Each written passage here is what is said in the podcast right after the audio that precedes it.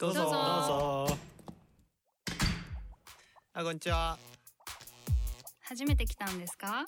どうもゆっくりしていきやえ？私たち？こんにちは、アウトプット研究家のトッチーです。こんにちは。さすらいの職業カウンセラー、オカディです。こんにちは。コミュニティ的なもの愛好家のゆうたです。こんにちは。人の挑戦サポーター、園です。コルクラボの温度は答えのないテーマについてちょっと真面目に対話をする番組です。えっ、と、4回にわたり多様性について話してうんおりますが、今回最後なのかな？でももうちょっと軽い、軽いっていうか 話しやすいテーマだといいんだけどっていう。難しいもんね。うん。まあね、でもこれもちょっと重くなるかな？受け入れてもらいたいマイノリティな面はあるっていううん。話で。私はさ、結構、うん。まあ、割と、そんなに、なんちゅうのかな。まあまあまあ、まあ、し言うと、ぶっちゃけ言うと、まあ、不登校の親であるってことだね。うん。まあ、不登校自体がすごくマイノリティ。すごくって言っても、まあ、100人1人ぐらいいんのかな、もうん。う。で、それは、やっぱりなんちゅうのかな。ひ不登校って一括りにされる。まあ、前まで言ってきたことが結構一緒で、不不登校って一括りにされるし、ないものとして学校制度ができているし、最近は違うけどね。の、で、あのー誤解も多いし、で、不登校のことを知ってる人、まあ、事実として知ってる人はいるけどその、その人たちがどんな気持ちでいるか、不登校のうんうん。親がどんな気持ちでいるかっていうのは知らない人がほとんどだし、あそういうことですごくマイノリティを感じるんだけれども、ーうん。なんか、え長男の中学校が、うん。えーっと、誰一人取りこぼさないみたいな、学校、もともとの学校のなんかポリシーみたいなのがあるんだけども、それにうん誰も取り残さないみたいなことを付け加えたんだよね、校長先生が。うん。うん。それですごくありがたくって、いろいろこう、担任の先生があの連絡くれたりするんだけれども、うん。それですごくこう受け入れてもらえてる感じがするわけ。うん。で、もうなんか今までその、だからその学校っていうものを、もう期待してなかったよね。マイノリティとして受け入れてもらうことは期待してなくて、うん別の道を取ろうとしてたわけだよね。うん。だけど、まあまあそうやってこう、受け入れるっていうふうにしてくれたら結構やっぱ嬉しいみたいなのがあって、うん。それはすごく、今までそんなにすごくマイノリティっていうのを感じる境遇っていうのは、幸いにもそんななかった気がするんだけど、うん。それは結構わかりやすい社会問題として、うん。社会問題のマイノリティとしてすごく感じるんだよね。なるほうんう。ん。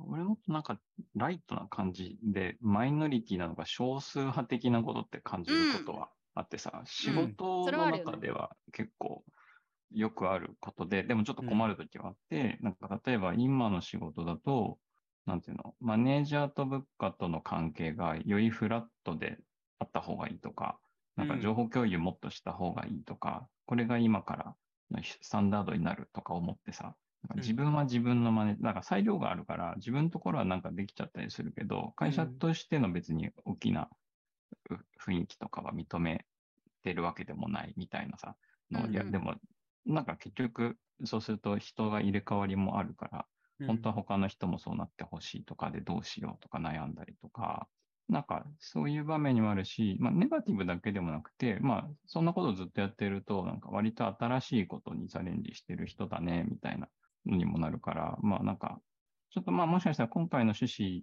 とかと少し外れるのかもしれないけど、マイノリティって感じるのがなんかそういう局面に感じやすいなとは思ったかな。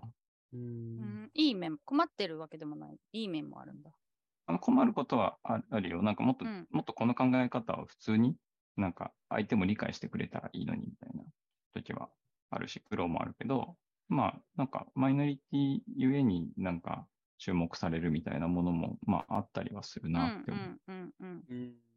割とでもなんか、言葉の使われ方として、優れているみたいな文脈では、マイノリティって言わなかったりするよね、あんまり。確かに。いくら100人に1人でも。例えば、オリンピック選手をマイノリティとは呼ばないというか。うん。うん。確かに言われてみるとそうだね。うんうん。まあそんな意味はね、マイノリティって言葉にあるのかないのかわかんないけど、そういう印象があるってことだね。うん。100メートル9秒で走る人。めっちゃレアだけどマイノリティってね、言えば、うん、そうそうそうそうそう。確かに。やっぱこう見えない人みたいな印象があったりするのかな、そうん。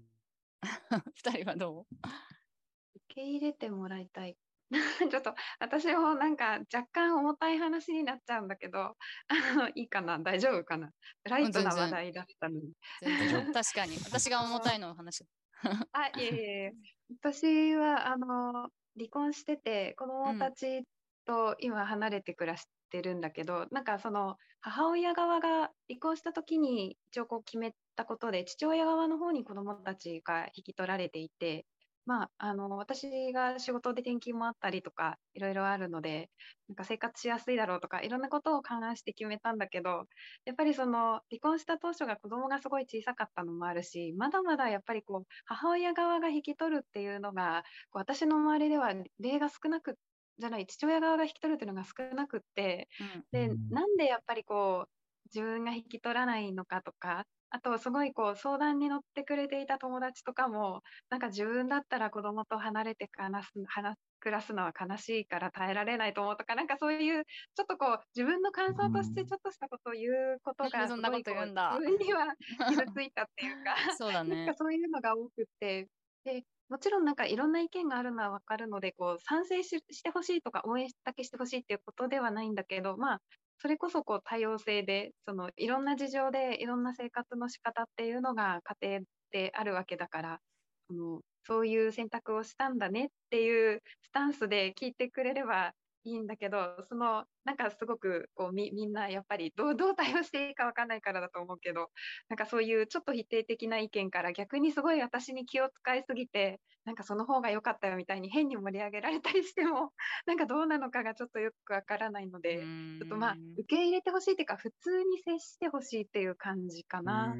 うん。それはすごいあって、うん、それってさ、認めてほしいっていう感覚とは違うの？私の選択を認めてほしいみたいな。そう、まあ、部分的にはやっぱりそういう事情によってはそういうこともあるかもねっていうくらいにはちょっと認めてもらえるといいのかなっては。うんうんうん。うん。うんそのそれはさ否定的なことはね、うん。人に言われるまでもなく自分でいっぱい思ってるので。そうだよね。それはさ、うん。一番困った、困ったっていうかさ、それは何なの、やっぱ自分の心が傷ついたってことが一番嫌だったの？ああ、分かってもらえなかったとかさ。こう。私が言われる分にはいいんだけど、なんかうん。そういう風評ってこう子供の耳にも何かで入らないのかなって思っていて、ううん。んなんかそそれが子供への影響が一番心配っていうか、自分が傷つくのは自分が決めたことだから自己責任でしょうがない面もあるけど、えー嫌だけど。なんかそういう、こう、嫌は嫌なんだけど、そう子供に影響がいくのが嫌だなって思って、例えば、うん。どんな影響愛されてなかったんじゃないかみたいなあこ、と？そうそうそう、ううんん、お母さんは自分たちのことが大事じゃないから、ななんか置いてっちゃったんだなとか、なんかこう、どう解釈するか子供の気持ちってわからないから、うんそのね、誰が何も言わなくてもきっと何かは思ってるはずなところに、こう、変な影響を与えてほしくないっていうか。うんうんうん。確かにね、耳耳に入っちゃうかもしれないね。ううん。んゆうたはある？僕なんだろうなと思って考えてて、うんいや、マイノリティなのか、うん、受け入れてもらいたいっていうのは、遅さを受け入れてもらいたいっていうのが。結構あって、うん。その、なんだろう、例えば会社とか、いろんな、まあ一般社会と言われるところだとさ、うんまあ効率的で生産的であるのが、まあ良しと。されてるんだと思うんだけど、僕はさ、その、言葉にしたりとかもそうだし、行動にお移したりとかっていうのも、んもっさり遅いんだよね。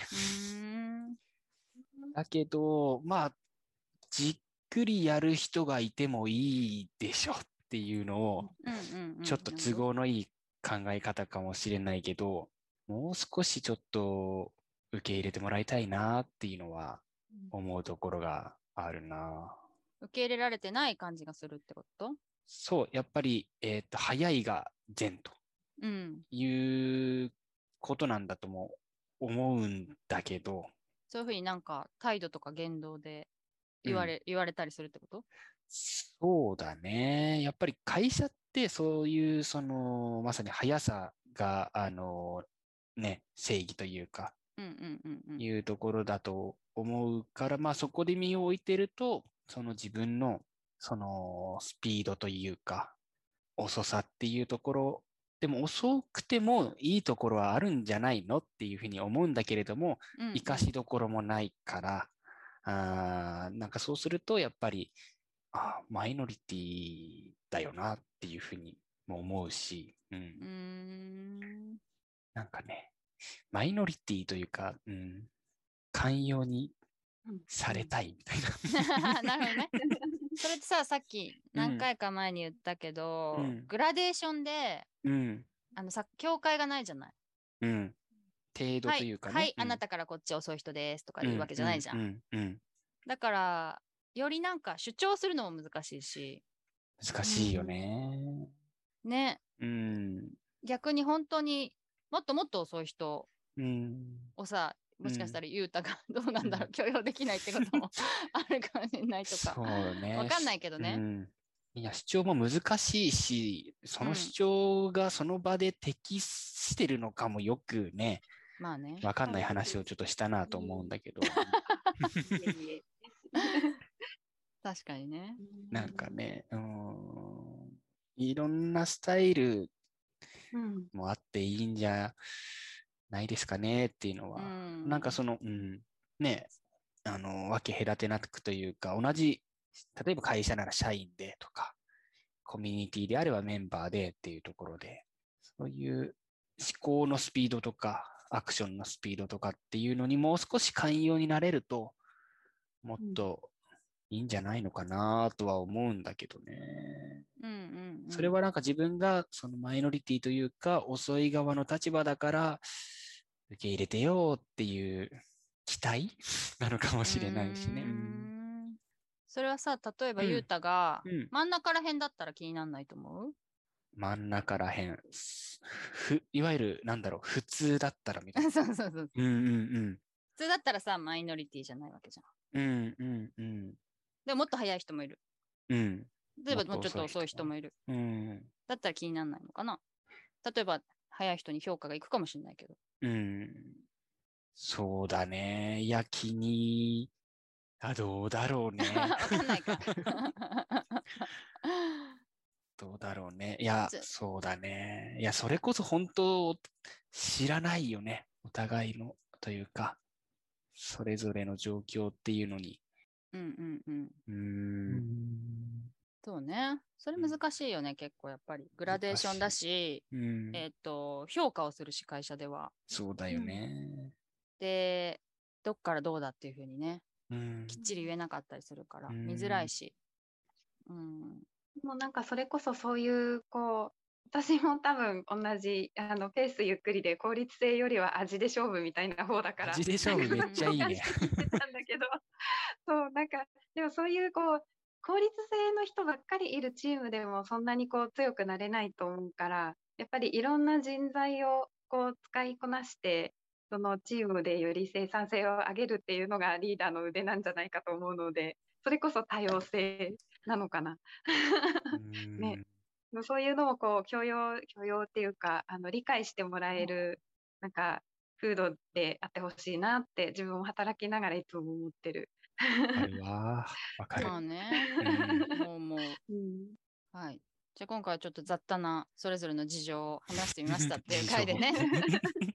なんか、シャビとかいたらめっちゃなんかいろいろ話しそうだけど。はい。じゃあ今日はこんなところで、えっ、と、聞いてる方も、私こんなマイノリティありますっていうのがあったら教えてほしいです。はい。ツイッターとかでね、教えてください。以上、コルクラボの温度でした。コルクラボの温度はツイッターもやっています。コルクラボの温度で検索してフォローしたりご意見ご感想いただけると嬉しいですまた「ハッシュタグコルクラボの温度」でツイートしてもらえれば探しに行きますよろしくお願いします